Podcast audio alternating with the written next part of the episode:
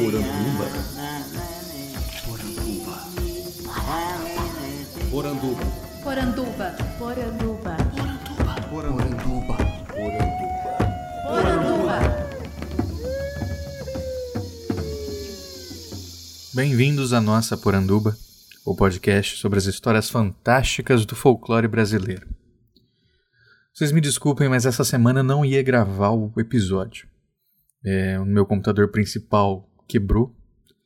Eu até já tinha postado para os padrinhos que recomendava que eles ouvissem os episódios anteriores, mas aconteceu uma coisa essa semana que eu precisava refletir e compartilhar esse, essa reflexão com vocês. Nesse sábado, aqui em Porto Alegre, ia ser a segunda apresentação da peça A Mulher Arrastada, uma peça premiada, dirigida pela Adriane Motola e escrita pelo dramaturgo Jones Camargo e que retrata uma história que provavelmente vocês já escutaram na época.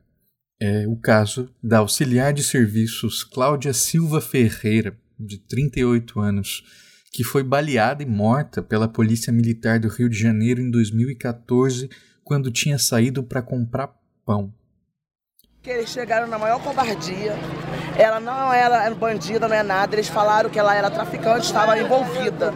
Envolvida com o quê? A única coisa que a gente sabe que ela é envolvida é com a vassoura, com a, com a, com a pano de chão e com a pá na Nova Rio. Ela tem quatro filhos dela, tem mais quatro que cria da irmã dela. Entendeu? Ela é trabalhadora, mataram a mulher na maior covardia, arrastaram o corpo dela. Esses policiais têm que parar com a mania de achar que na comunidade só mora bandido, traficante. Não, mora moradores de bem, pessoas que têm filho para criar. Nossos filhos estudam, a gente, quer, a gente luta pela dignidade dos nossos filhos. A gente mora na comunidade, não é porque a gente quer, gente precisa.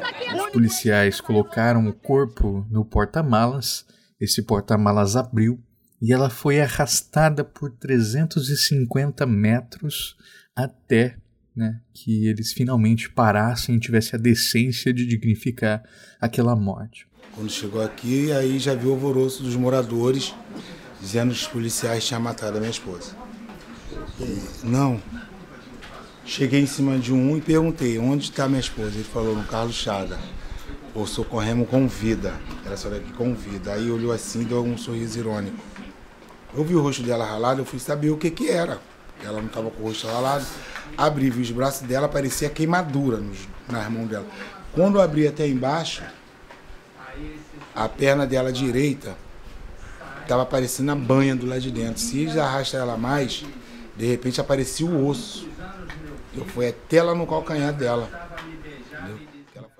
E o Dionísio fez essa peça inspirada nesse caso e depois de circular por vários estados, circular pelo Chile, ela volta a Porto Alegre, a casa onde foi desenvolvida, e para se apresentar no Teatro Extravaganza, que é o teatro de propriedade da própria Adriana.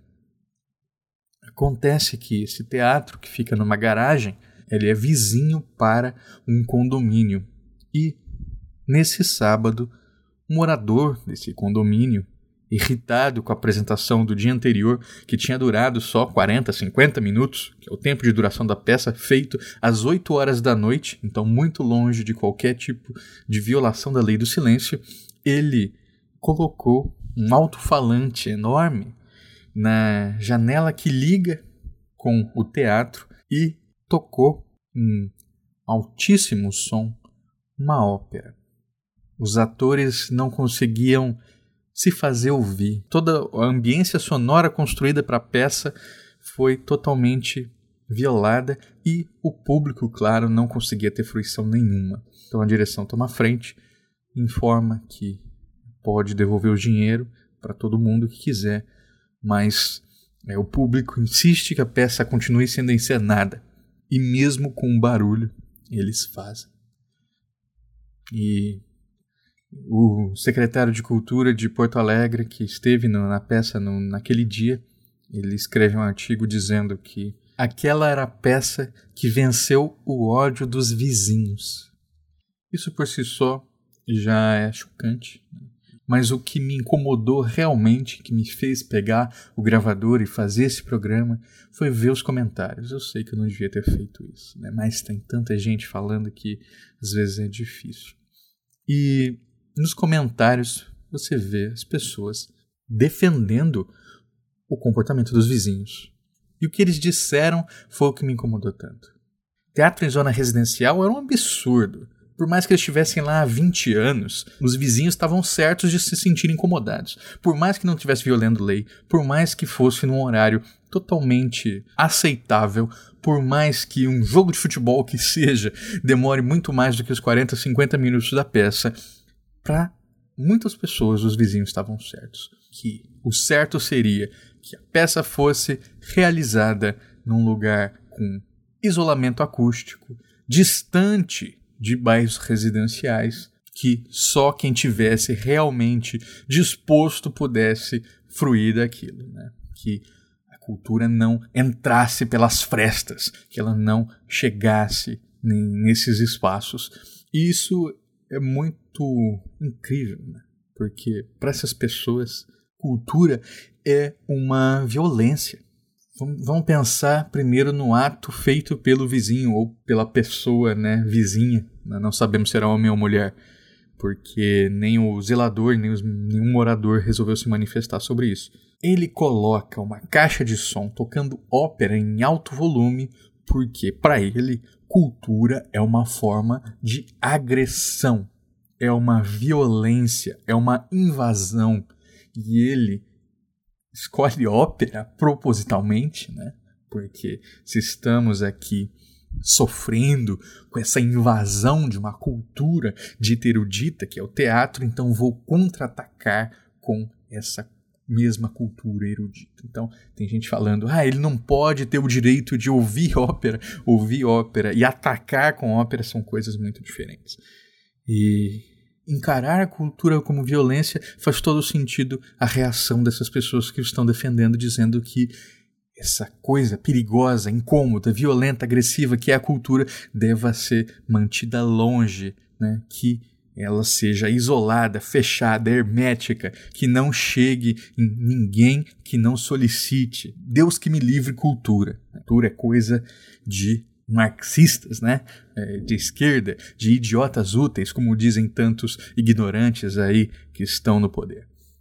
E olha só, por que, que isso me incomoda tanto e por que, que eu trouxe essa discussão para um programa que fala de cultura popular e folclore? Bom, nas minhas apresentações recentes em escolas, né, para os ensinos médios, é, quando eu falo, eu não falo só para os alunos. Eu falo também me endereçando aos professores. E o que eu tento mostrar lá, que vocês que acompanham aqui já sabem, é que a cultura popular durante muito tempo ela foi tida como algo menor, subalterno. O que era valorizado era justamente a cultura erudita, a cultura popular, ela não tinha valor, ela não tinha lugar. Ela era tida como um amontoado de curiosidades, mas é esse justamente o espaço que nós temos. É essa a nossa arma. Quem trabalha com cultura popular está acostumado a ser visto como aquele que fala do desimportante, daquilo que não causa danos, daquilo que é inocente. Essa é a grande vantagem. Porque se cultura essa alta cultura é vista como violência, nós, menosprezados que somos, temos esse espaço de resistência todo para gente. Então, o colégio chama para falar sobre Saci e pensa, Saci, que bobagem, né? Vamos dar esse momento aqui para os alunos ouvirem essas histórias do povo. E é nesse espaço que a gente tem para trazer discussão sobre racismo, sobre ódio, sobre machismo, sobre gênero. É isso que vocês encontram, por exemplo, na exposição do Ocupa Saci, que eu já falei aqui, né? É uma exposição com 77 sacis diferentes, tem sacis de tudo que é jeito, inclusive saci não binário, né, sem gênero definido. Aquilo está ali como uma semente, uma semente que é plantada para que depois a gente possa colher os resultados sem que eles percebam. Vocês sabem quem são eles, não sabem? A vida é igual um livro. Só depois de ter lido é que sabemos o que encerra. E nós, quando estamos no fim da vida, é que sabemos como a nossa vida decorreu. A minha até aqui tem sido preta. Preta é a minha pele. Preto é o lugar onde eu moro. Talvez alguém escute e pense que é, isso é só um discurso, mas eu consigo lembrar de narrativas que mostram isso pra gente. Então, uma clássica, a no Saci um inquérito sobre o Saci organizado pelo Monteiro Lobato, uma história que eu sempre conto, que é o depoimento de uma mucama que, na época que ela deu o depoimento, já era uma mulher liberta, mas que, na época, servia numa casa grande. E toda noite a senhora pedia para que ela fizesse cafuné na cabeça dela enquanto ela rezava o terço. E toda vez Enquanto recebia o cafuné, essa senhora dormia. E a mucama tinha que ficar lá, sentada, com a mulher no colo, imóvel, enquanto ela dormia, para que finalmente, quando ela acordasse, terminasse de rezar o terço. E até que um dia a senhora começa a ter um pesadelo. E no pesadelo ela vê um saci. E por que, que ela vê um saci no pesadelo? Bom, provavelmente porque histórias de saci chegaram a ela, né? E se chegaram a ela, a gente sabe de quem veio, veio do povo. E ela começa a ter um pesadelo que o saci tá pulando, né, próximo a ela e ela começa a se mover durante o sono. Então, de repente, se escuta um grande tapa. A mulher grita a casa inteira corre para ver o que aconteceu e a Mukama, claro, explica que o Saci apareceu ali, pulando, deu um tapa bem dado na cara da senhora e disse para ela tomar vergonha e nunca mais dormir enquanto reza a novena. E daquele dia em diante, ela nunca mais pegou no sono.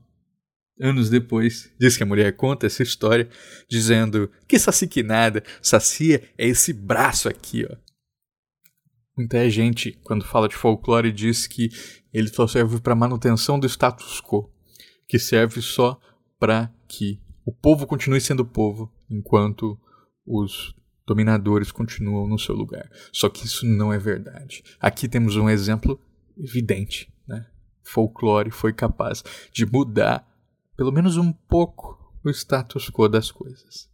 Ela continua escrava, claro, mas são esses espaços de resistência que ela encontra.